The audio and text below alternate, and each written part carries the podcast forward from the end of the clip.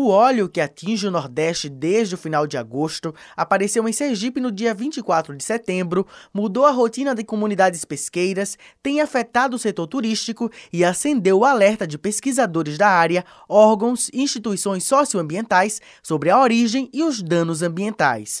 A presidente da Associação Sergipana de Engenheiros Sanitaristas e Ambientais, Vitória Souza, chamou a atenção para os prejuízos a curto e longo prazo a alteração química, a remediação, a reabilitação.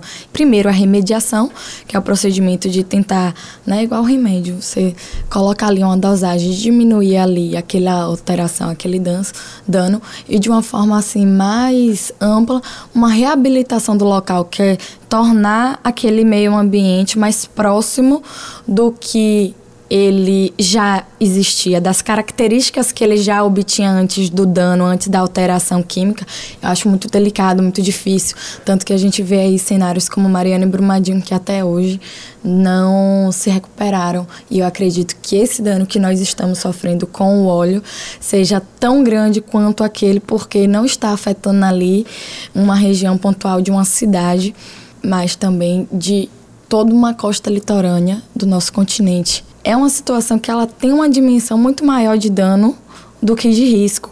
E os danos estão em alteração química, que é muito grave, da qualidade da água, da e, portanto, da alteração do equilíbrio da vida marinha.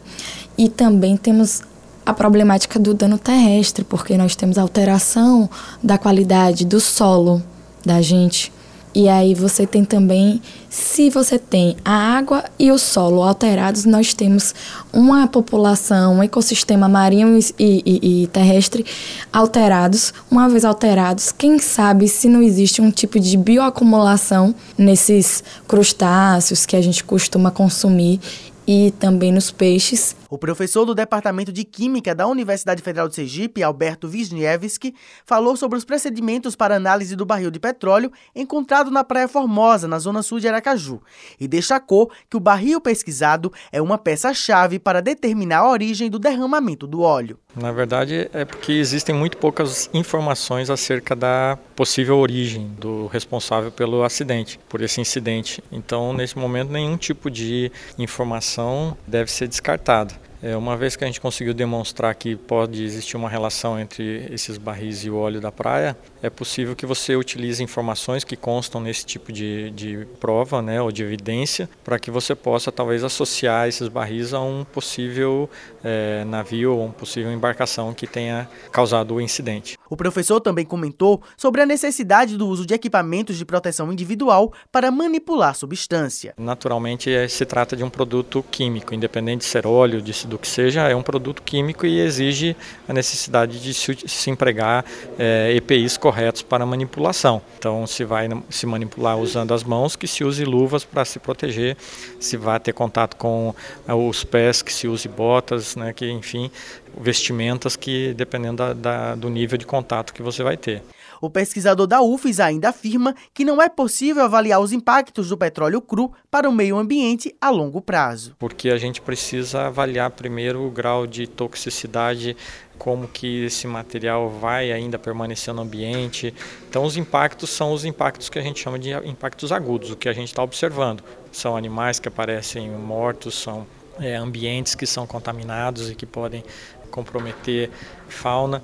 Mas a longo prazo isso é um trabalho que tem que ser feito a partir desse momento para se conseguir então ter a abrangência do impacto desse óleo no, nesse ambiente. O coordenador da Defesa Civil de Aracaju, Major Silva Prado, aponta a limitação de recursos humanos como um principal desafio para conter o avanço das manchas de óleo no litoral sergipano. Olha, é a quantidade de recurso humano com equipamento individual adequado para fazer isso e a gente fazer num tempo resposta melhor.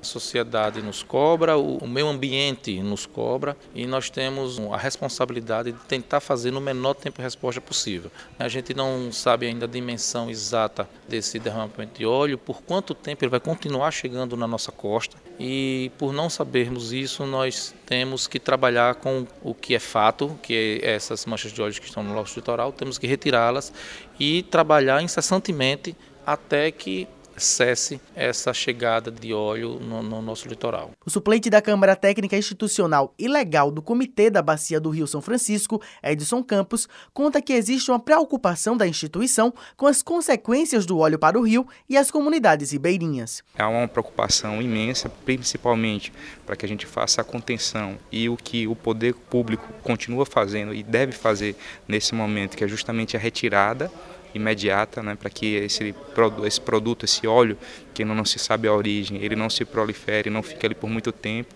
prejudicando a, a flora, a fauna, mas, sobretudo, o nosso principal cuidado e a nossa principal atuação tem sido em verificar as questões de sobrevivência, de subsistência dessas comunidades. O analista ambiental do Instituto Chico Mendes de Conservação e Biodiversidade, Eric Pinheiro, fez um balanço das atividades realizadas pelo órgão no estado. O ICMBio aqui no estado, as ações que ele tem desenvolvido é no sentido de monitoramento das áreas das unidades de conservação federais e de reprodução das tartarugas marinhas, né?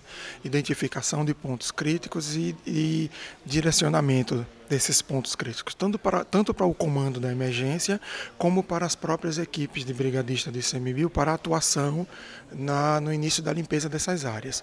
Outras atividades envolvem o, o manejo reprodutivo das tartarugas marinhas e a liberação em áreas livres do óleo. Com supervisão de Josafa Neto, Abel Vitor para a Rádio UFES FM.